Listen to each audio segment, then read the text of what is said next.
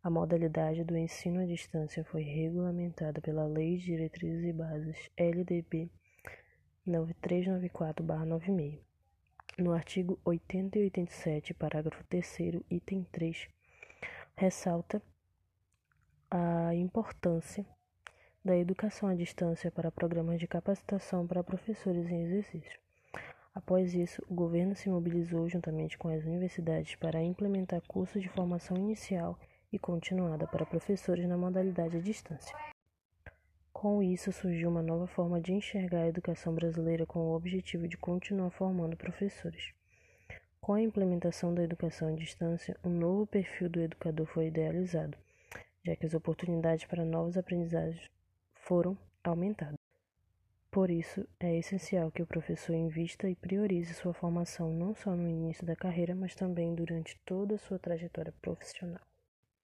A intenção é que o professor seja preparado com novas habilidades, competências e capacidades diferenciadas.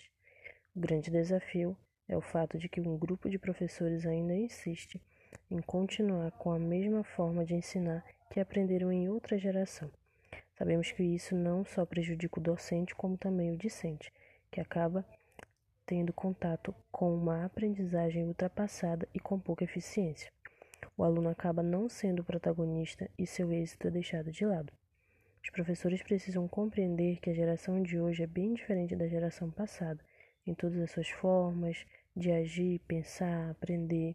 É uma outra cultura totalmente diferente e etc.